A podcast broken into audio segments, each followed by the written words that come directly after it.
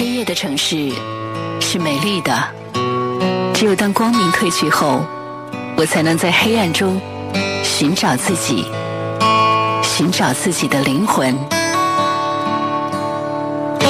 黑夜里的我，坐在车里，穿过这个城市的每个角落。当清冷的月光洒满世界的时候，仍有我。在陪着你，温暖你。城市，城市夜不眠。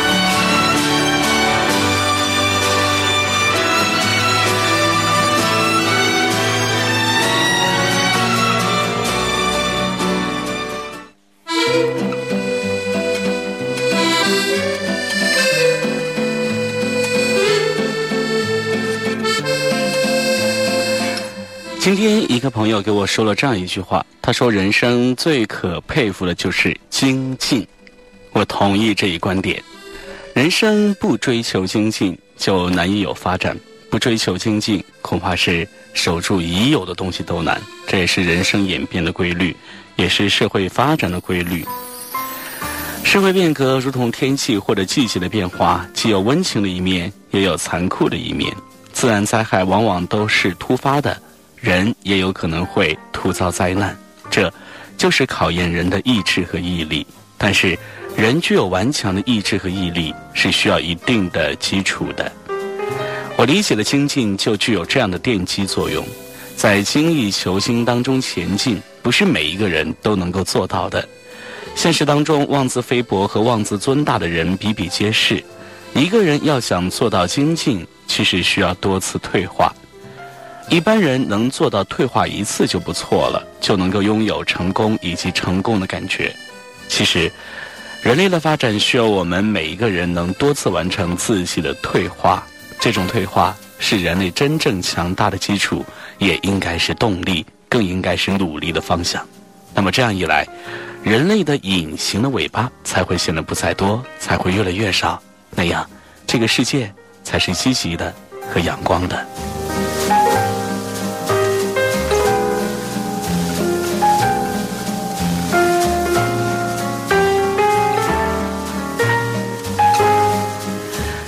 这里是城市夜不眠，每天晚上在中波七四七调频一零七点八陕西戏曲广播的电波里与你相会，我是何欣。在这里呢，也希望各位能够来关注节目的微信公众号，汉语拼音的全拼“核心幺幺幺七”，核心幺幺幺七。通过微信公众号可以参与到节目的互动当中来，把您对节目的建议和意见来发送给我，也可以把你的故事以及你看到的好的故事推荐给我。当然了，在错过我们直播收听的同时呢，通过关注我们的节目公众微信号，也可以点击收听我们往期播出的节目录音。所以呢，您一定要记好了，节目的微信公众号是汉语拼音的全拼“核心幺幺幺七”，核心幺幺幺七。好，以下正式进入到我们今天的节目内容。最美的风景，不在远方，不在远方。没有擦肩而过，却会留下瞬间的惊喜。瞬间的惊喜，无需相见，那眼眸依然深邃含情；无需回首，那身影依然是心中最美的风景。人世间有一种相遇，不是在路上，而是在心里；人世间有一种陪伴，不是在身边，而是在灵魂。城市夜不眠。核心与你温暖相伴。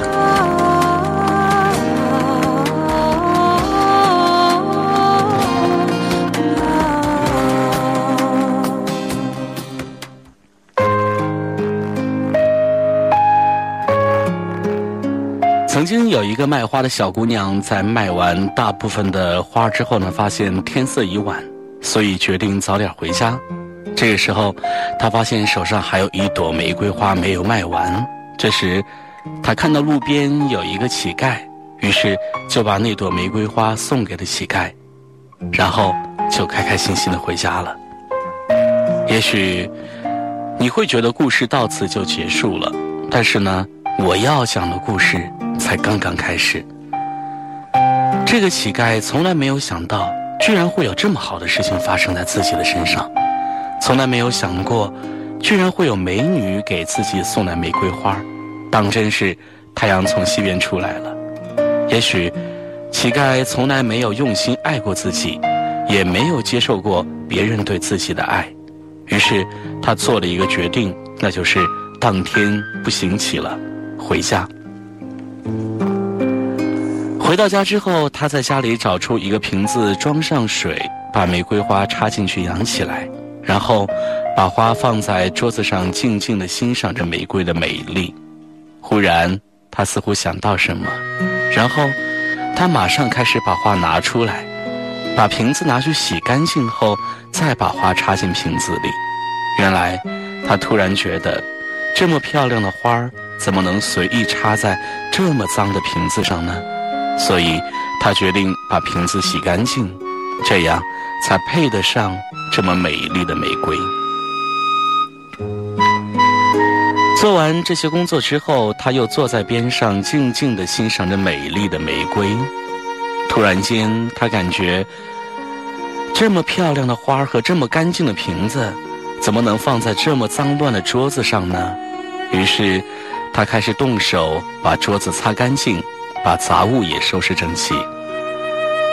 处理完之后，他又坐在边上，静静的欣赏眼前的一切。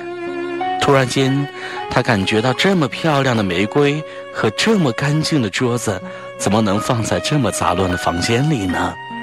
于是他做了一个决定，把整个房间打扫一遍，把所有的物品摆放整齐，把所有的垃圾清理出房间。突然间，整个房间因为有了这朵玫瑰花的映射而变得温馨起来。这时，他仿佛忘记了自己的所在，正在陶醉时，突然发现镜子中反射出一个蓬头垢面、不修边幅、衣衫褴褛的年轻人。他没想到自己居然是这个样子。这样的人有什么资格待在这样的房间里与玫瑰相伴呢？于是，他立刻去洗了几年来唯一洗过的，也是第一次澡。洗完之后，找出几件虽然显得有点旧，但是稍微干净的衣服。刮完胡子之后，把自己从头到下整理了一番，然后再照照镜子。突然间，发现一个从未有过的年轻帅气的脸出现在镜子当中。这时候，他突然间觉得自己也很不错，为什么要去当乞丐呢？这是他当乞丐以来第一次这样问自己。他的灵魂在瞬间觉醒了。其实我也很不错呀。再看看房间中的一切，再看看这朵美丽的玫瑰，他当下立刻做出了一个人生中最重要的决定。他决定第二天不再当乞丐，而是去找工作，因为他不怕脏和累，所以第二天他很顺利的找到了一份工作。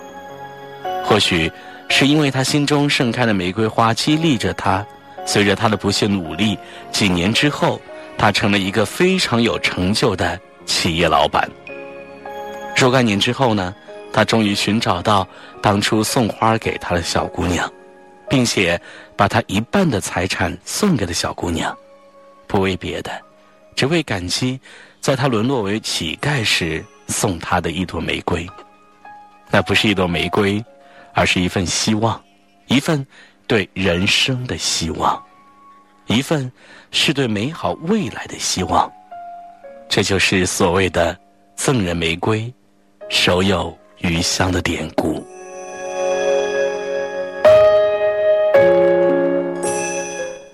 其实每个人都是最棒的，每个人呢都是最优秀的。我们要相信自己，无论如何都不要来放弃自己，不要把自己沉沦在失败的边缘。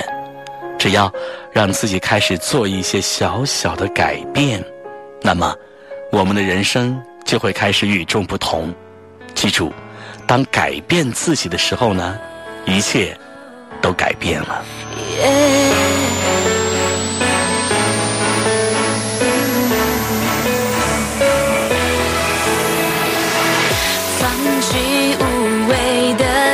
强辩，摧毁自我的颓废。我选择明确重生机会，一片片曾经的虚伪，曾经的谎言，落在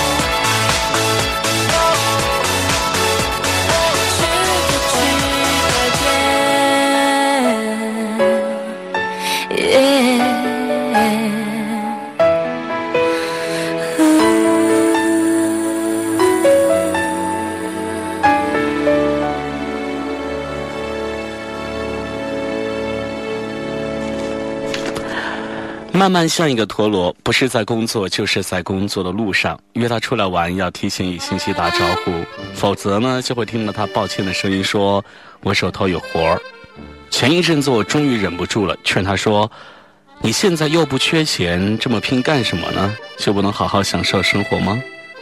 慢慢呆呆的看了我一会儿，给我讲了一个故事。十几年前，他上初中的时候，爸爸一个月工资五百多块钱。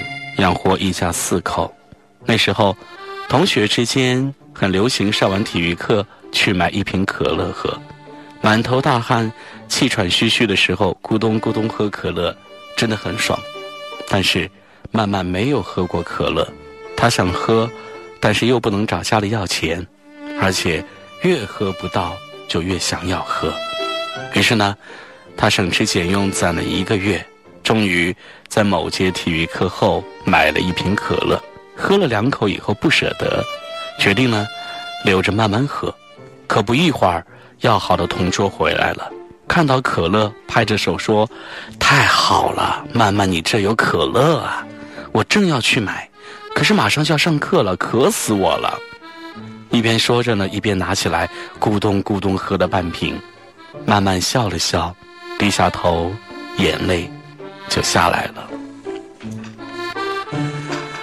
他说：“现在想想，当时真的特别悲哀，因为被人喝了几口可乐，我就哭了。而且还是要好的朋友，而且还不敢让他看到。可那时，一瓶两块五的可乐，我就当成是珍宝一样。哪怕我现在买一件几千块钱的衣服，眼睛都不眨一下。但是，那瓶可乐的滋味儿，我永远也忘不了，那就是贫穷的滋味儿。尽管我现在衣食无忧，过得还不错，但是在内心深处，我依然害怕哪一天我又会没有钱，又会连可乐也买不起。所以，我要拼命工作，拼命提升自己的价值。我对贫穷的恐惧以及随之而来的不安全感，已经深入骨髓。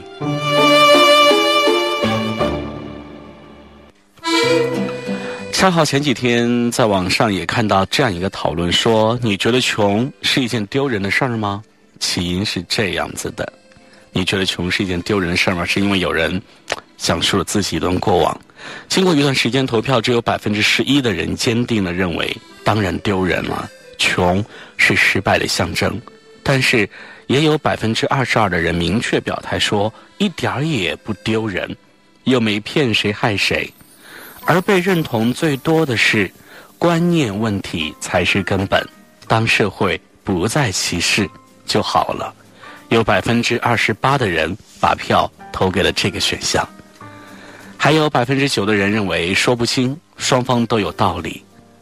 但是，正如慢慢的经历，穷是很伤人的，穷会在潜移默化当中影响人的心智和态度，穷。会不留余地的限制人的机会和选择。就拿贫困大学生来说吧，大一，别的同学在参加各种社团活动，时不时聚个餐、请个客，玩的不亦乐乎。他不去，因为微薄的生活费里都是父母的不容易。大二，有的同学喜欢上了旅行，甚至找到自己人生的方向和意义，他没有旅费，哪怕穷游都不够。大三，大家都开始为毕业以后的生活打算了。有同学在准备出国深造，他想都不想，想都不敢想，因为仅仅一场托福考试的报名费他也拿不出来，读研也被他否定了。他只给自己选了一条路：毕业了立马工作赚钱。大四，很多同学都奔着北上广找实习找工作，他很犹豫。他负担不起北上广高额的房租，哪怕只是短短实习三个月，这真的是深深的无力感。好在，虽然贫穷让人丧失了很多选择的机会，但也不会堵住你所有的路。在这一点上，我能想到最好的例子就是岳云鹏了。交不起六十八块钱的学费，岳云鹏十四岁就辍学，开始了北漂生活。当过保安，因为夜班巡逻犯困睡觉，第一个月工资不仅没领到，还欠了厂里二十块钱。在餐馆后厨做过小工，却因为厨师长的亲戚看上这份工作，他被辞退。在酒楼扫过厕所，因为老板喝醉了，他没及时帮老板清理，又被辞退。在饭店做过前厅服务员，因为算错两瓶啤酒的钱，被客人骂了三个小时。最后，他出钱替客人买了单，还是被老板辞退。哪怕后来进了德云社，他也扫了很久的地。第一次上台只说了三分钟，就被观众轰下台。连打杂带练功，学了五年的相声。二零零九年。他才被郭德纲正式收为徒弟，到如今，又是七年过去了，岳云鹏红遍红遍了大江南北。其实，并不是每一个穷孩子都能够成为岳云鹏，但是你依然有能够摆脱贫穷的可能。所以，如果贫穷伤了你的翅膀，请不要自己把它折断，要告诉自己。也要告诉别人，莫欺少年穷。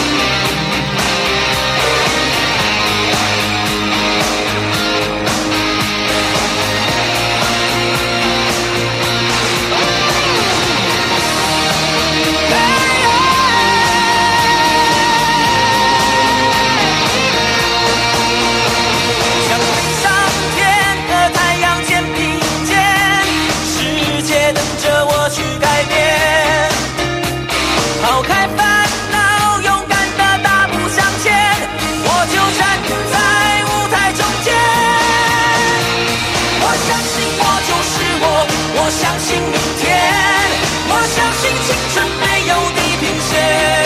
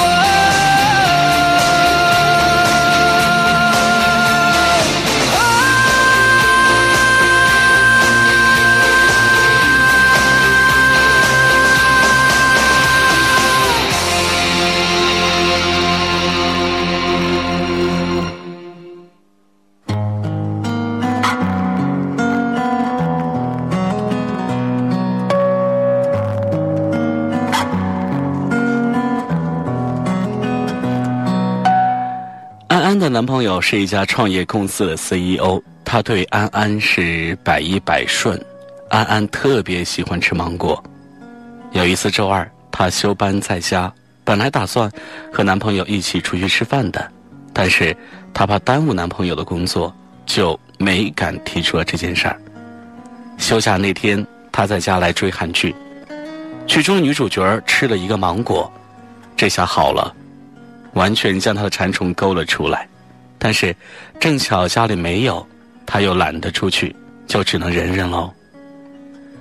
吃不上芒果，他也想过一把瘾，于是就在朋友圈发状态：想吃芒果，想喝芒果奶昔，想吃芒果味儿的蛋糕，配了几张图，就扔下手机去睡觉了。大概一个小时以后，男朋友打来电话说：“我在你家门外，帮我开一下门。”刚睡着的他被吵醒了，明显不开心。但是开门之后见到了情景，心情顿时好起来。男朋友左手拎着一兜芒果，右手提着一杯芒果奶昔。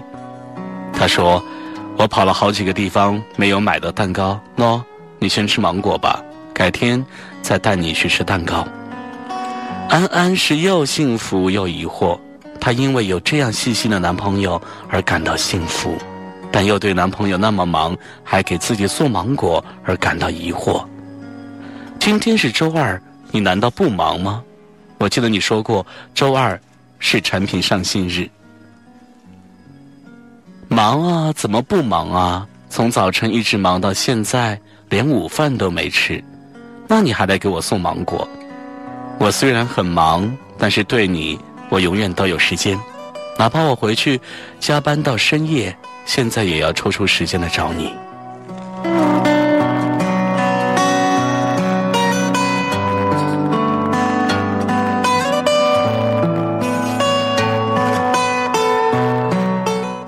我们都知道，时间在某种程度上来说就是金钱，时间可以换来一切，愿意抽出时间来陪你的人，才是最爱你的人。舍得为你花时间的人，才是真正把你放到心上的人。现在的这个时代，敢问谁不忙啊？都忙啊！比如说忙着学习，忙着工作，忙着健身，甚至是在忙着吃喝玩乐。而有的人对你说忙，那可能就是一种推脱的借口。如果你的爱人总是以忙为理由不陪你，我想十有八九是你俩的感情出了问题。我们不求对方能秒回，但求不要玩失踪。失踪，你要知道，也要相信，如果一个人真的在乎你，即使他当时很忙，那他事后一定会再找你的，而绝不是你一找他，他就说忙，然后就没然后了。爱一个人，等待的过程都是幸福的。很多时候，我虽然很忙很忙，但是如果看到你的消息，我会打心底的开心。无论我当时在干什么，我想，我都会抽出时间来回复你，和你聊上三两句。对我而言，也是一种继续忙下去的动力。只要你在，我每时每刻都有空。所以，希望所有正在收听的节目的朋友。珍惜身边那些肯为你花费时间的人吧。其实，他们和你一样也会很忙，只不过因为感情，他们不想让你失望。你找他，他就一直都在。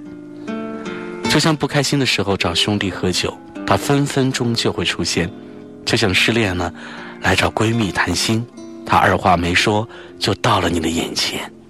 也要感谢他们，不管是恋人，还是朋友。就是因为他们一直有空，才让我们一直温暖。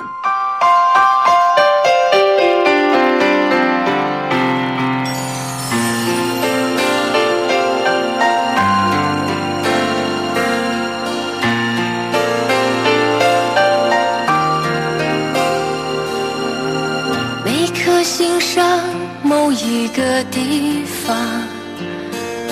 总有个记忆会不散，每个深夜某一个地方，总有着最深的思量。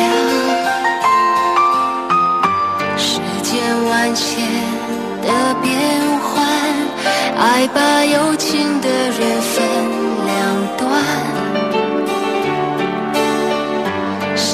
我知道灵犀的方向，哪怕不能够朝夕相伴。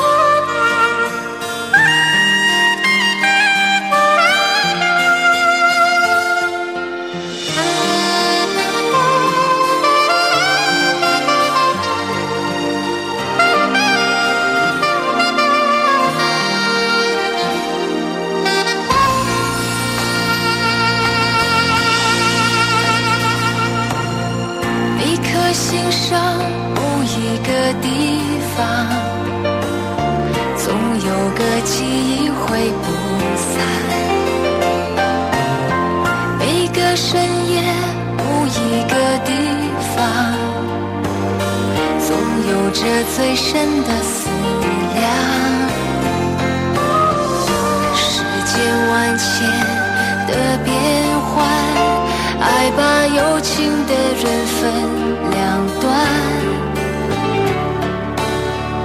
心若知道灵犀的方向，哪怕不能够朝夕相伴。城里的月光把梦照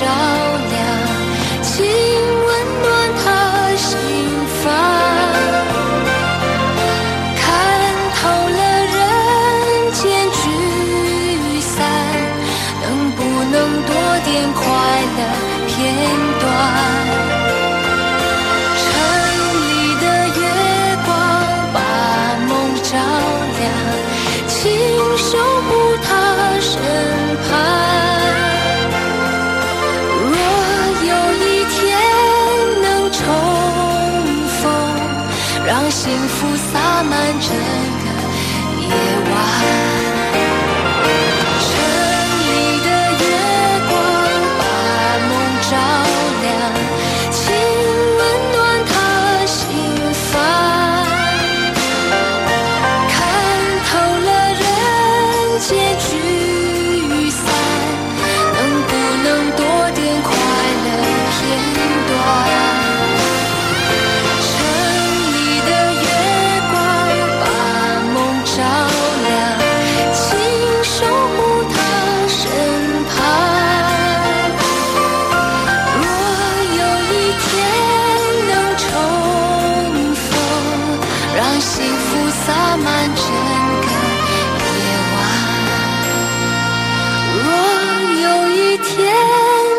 重逢，让幸福洒满整个夜。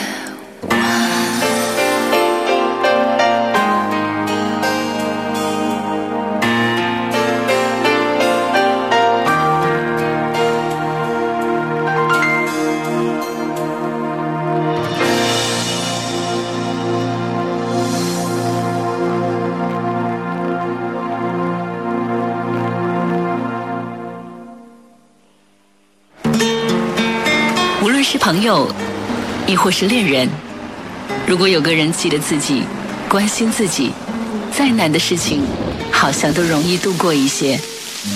哪怕这个人只是陪你散散步、聊聊天而已。或许幸福就莫过于孤单的时候有人惦记着你。陕西戏曲广播，城市夜不眠，每晚十一点。温暖你的整个夜空。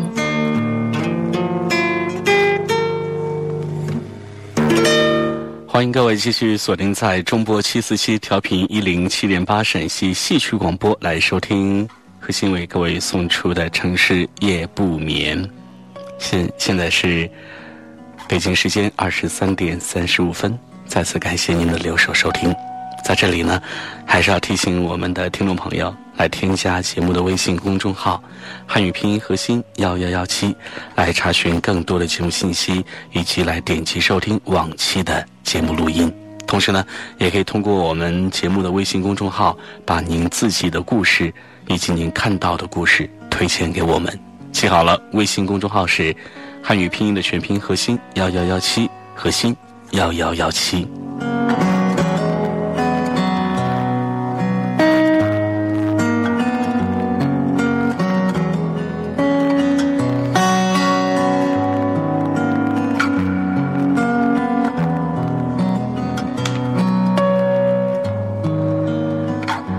我上初二的时候呢，隔壁搬来了一位大姐姐，大学毕业两三年，在一家婚纱摄影馆工作。这栋楼里的租客来来去去，我对大部分人的印象已经是十分的模糊。之所以对这位姐姐念念不忘，是因为她的家布置的实在是太精致了。房子整体是清新的日式风格，白色原木色为主。还有些许的灰色和绿植，装修算是简单的，刷了墙，铺了木地板。真正让人着迷的是房子里每一处生动好看的小细节，淡淡的香气，复古的落地灯，浅色的布艺沙发，几个设计特别的抱枕歪在上面，毛茸茸的米色地毯上，散落着几本摄影书，格子桌布桌面收拾的干净整洁。三五朵桔梗在玻璃瓶里盛开，一墙放满书的书架，木质的音箱里放着慵懒的音乐。这件事儿对我的影响是巨大的。明明是同样的户型，它却可以打造出一个与我家截然不同的生活空间与氛围。我爸妈对生活的追求仅仅停留在实用阶段，床上用品不是成套的。餐具用了好几年不换，不锈钢的、陶瓷的，没有统一的风格。家里从来不买鲜花，阳台种了葱、芦荟这些有用的植物。东西的摆放位置、家具的色彩与材质运用完全没有讲究。我第一次知道品味与审美的重要性，开始默默地把大姐姐当成偶像，幻想着如果有一天我有了自己的家。会如何来装扮？真正可以动手设计自己的小空间是上大学的时候。虽然是小小的宿舍，我也会费力的去贴墙纸，精心的选床单，买设计简单好看的收纳盒和各种小物件去装饰。我不想要生活的潦潦草草，空间再小，也要收拾成最舒心的样子。追求有质感的生活，会让每一个小日子都变得有情有趣。提升生活品质这件事儿，往往不是钱的问题，而是态度的问题。关键在于，你是否愿意在能力范围之内，拥有最棒的生活？是否愿意用心的对待你的饮食、衣着与住所？大学毕业之后，我留在了大城市工作，在有限的预算下，我和朋友合租了一间二十来平方米的小公寓。第一次看到这个房子，真的有一种心如死灰的感觉。屋子脏乱差，还有挥散不去的浓浓的烟味儿。当考虑到租金便宜、离公司近，我们还是租了下来。一张床，几张桌子，没有房间和客厅之分，衣服随意的挂在床边，地板、墙壁都很脏，貌似好久没有打扫过了。杂物乱堆，电饭煲居然就这么放在地上。空气不流通，衣柜遮挡光线。美学大师蒋勋说过：“房子不等于家，房子是一个硬体，必须有人去关心、去经营、去布置过，这才叫做家。”但是我深以为然，实在不愿意承认，眼前那个糟糕的出租房就是我接下来生活的小家。所幸的是，把所有的家具物品搬走，并且打扫一番之后，我看到这个小小的出租房。蕴藏着无限的改装可能。和朋友商量之后呢，我们就开始来粉刷墙壁、购买家具、装扮这个简陋的居住环境。生活就是和喜欢的一切在一起，使用精挑细选的自己喜爱的物品，每一天都过得怦然心动。台湾作家叶怡兰说过：“空间是生活的容器。”当这容器能够确实呼应合乎我们的作息方式、需求与愿望，生活便能够真正安定、安顿、舒坦、舒适。同时，认真专注徜徉其中，有滋有味儿，自在自得。生活不能将就，家的模样代表着一个人的生活态度。认真生活的人，才值得被认真对待。好的生活归纳起来都是相似的，但是细究背后的个性和用心，才发现各有各的精湛。想要过上有质感的生活，最重要的是你的态度。即使是小房子，也可以别有洞天，打造的五脏俱全。你也可以精致并且全能的生活，用态度来造品质生活。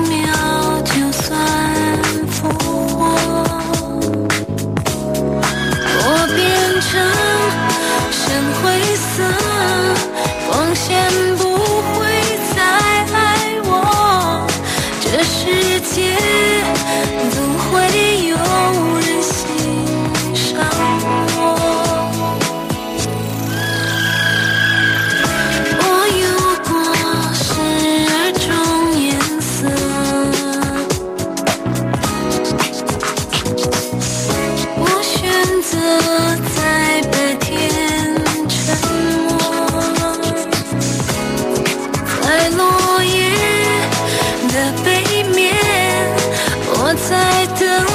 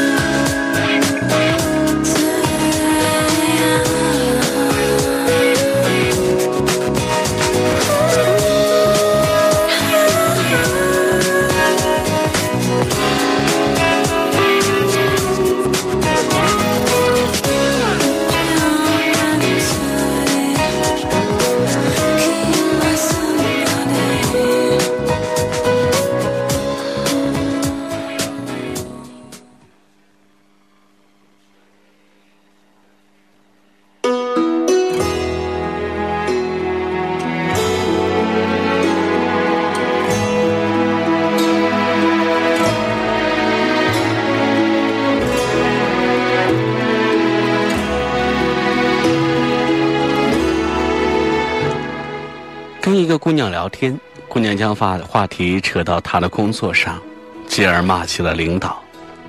很多人都会骂自己的领导，但是那个姑娘却骂的是花样翻新、酣畅淋漓，天天让我们加班，可又不给加班费，简直就是周扒皮附体了。可人家老周至少表面对自己员工还算客气，他呢，看到我们都不会笑。姑娘骂痛快了，最后说：“你说我都给他卖了两年命了，现在要经验有经验，要业绩有业绩，可他从来就不提拔我，这还算人吗？”我笑了，我说：“是有点气人，你这么讨厌他，背后肯定也没少跟别人骂他吧？”姑娘也笑了。遇到这样一个有眼无珠的领导，我不骂他骂谁？我回家骂他，去公司还骂他。不过。都是跟那些要好的，并且同样看不惯他的同事骂，不会让他知道。我想，我知道姑娘为什么得不到重用了。她享有上升的空间，确实看到自己努力跟成绩，却没有意识到自身的小病症，这太要命了。骂领导当然不能算是病症了，大多数人都在骂领导。他惹你不爽了，你下了班回到家，当着自己亲人的面，想怎么骂怎么骂，怎么痛快怎么来，这没问题。可问题是，你不该对着同事骂，哪怕同事跟你再要好，并且同样看不惯他，因为人性是不确定的，在利益面前，谁能担保他不会为了邀功去偷偷出卖你呢？就算同事不出卖你，可你们骂领导的时候，就确保不会被其他人听到吗？在公司跟同事骂领导是大忌，太有可能传到领导耳朵里了。因此，你于工作中无论多拼命，无论做出了多少成绩，你的领导只要不是受虐狂，喜欢下属在背后说他是周扒皮，说他怎样怎样的，他就不会来提拔你。但事情的严重性更在于，有很多人像那个姑娘一样，因为自身的各种小病症，犯了领导的忌讳，却还不自知。工作得不到肯定，便以为是领导有眼无珠，从不肯静下来，在自身的其他方面找找原因。我跟张天是多年的好友，张天在一家合资企业上班，工作认真刻苦，能力也强。可是工作了好几年，始终是部门副手。张天跟我抱怨说，那些比他进公司晚、能力也明显不如他的人，反而升得很快。他部门现在的主管还是他带出来的，而他双脚就像牢牢地焊在地上了。看领导那意思，似乎不打算让他挪窝了。张天愁眉苦脸地说：“太郁闷了。”你说这怎么回事啊？领导他为什么就看不上我呢？我也替我的兄弟郁闷。我说：“你好好想想，你平时有没有欺负、排挤同事，或者做出过损害公司利益的事呢？”张天想了半天说：“哎，还真有。两年前的中秋节，公司给员工发福利，领导让他去采办，他小舅子忽然找上门来。”说手里正好有一批食用油，张天说：“说实话，我完全是为了帮小舅子的忙，当时一分钱的回扣都没拿，而且怕公司误会我假公济私，这事儿一直瞒得很紧，领导应该不知道的。如果领导不知道，那他兢兢业业工作这么多年，能力卓绝，业绩出众。”为什么最后提升部门一把手的是他的后辈，而不是他呢？而且据张天说，那后辈在公司也并没有什么背景啊。他以为领导不知道，其实领导是知道的。他越怕领导误会，而领导偏偏就误会了。所以，要怎么会将过多的权力交到一个假公济私的人的手里？张天在领导眼里早成了一个小人，却还不自知，因此他工作即便再刻苦，也难有升职的机会了，除非打破领导对他既有的印象。但这很难，倒不如另谋出路，重塑形象。有人说，最有智慧才德的领导能够善用每一种人，他看重的是你能为他创造多少利益，言行处事什么的一概不计。商品社会，利益虽然说放在第一位，但是有此魄力的领导毕竟还在少数，因为固有的传统观念。试问，又有几人敢去重用一个德行有问题的人呢？谁知道到时候带来的是利益还是灾难？而你的才华，又足以让对方忽略到你身上的瑕疵吗？领导还是普通的多，而我们也大多都是庸常之辈，因此身在职场，言行要慎之。不要因为一些日常小的病症，而成了领导眼里难以担大任的人。话再说回来，如果你兢兢业业、拼死拼活，又具备一定的能力，却还依旧得不到赏识，别急的骂领导瞎了眼，倒不如在自己的身身上的其他地方来找找原因吧。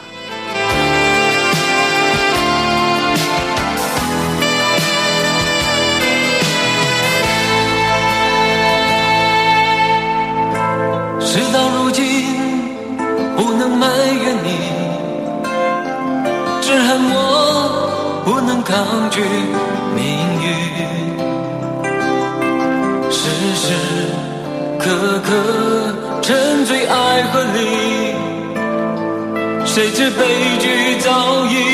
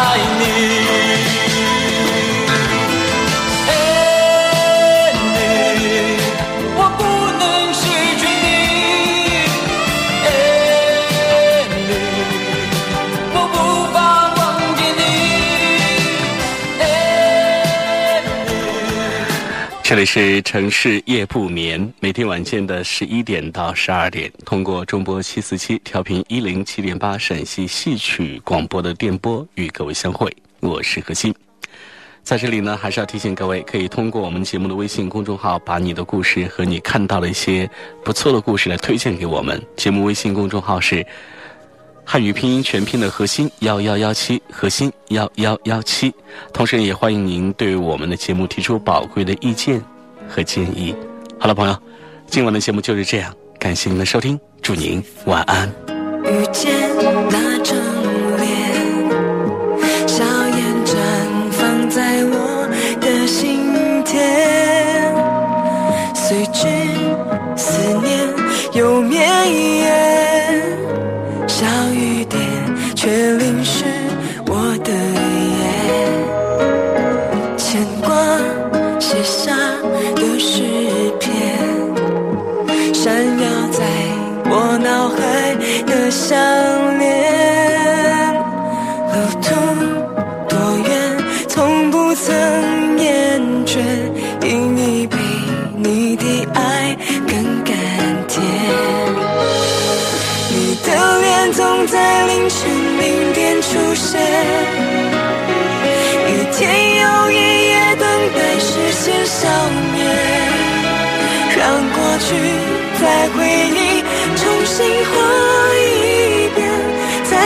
伴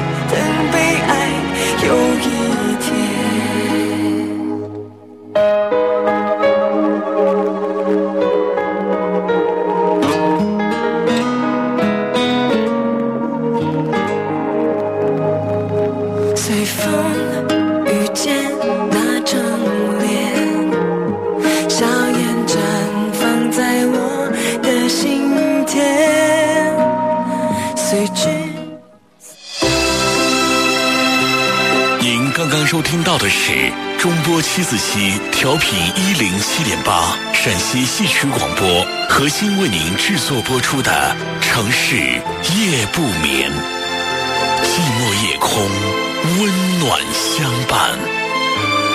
明晚同一时间，欢迎您继续收听。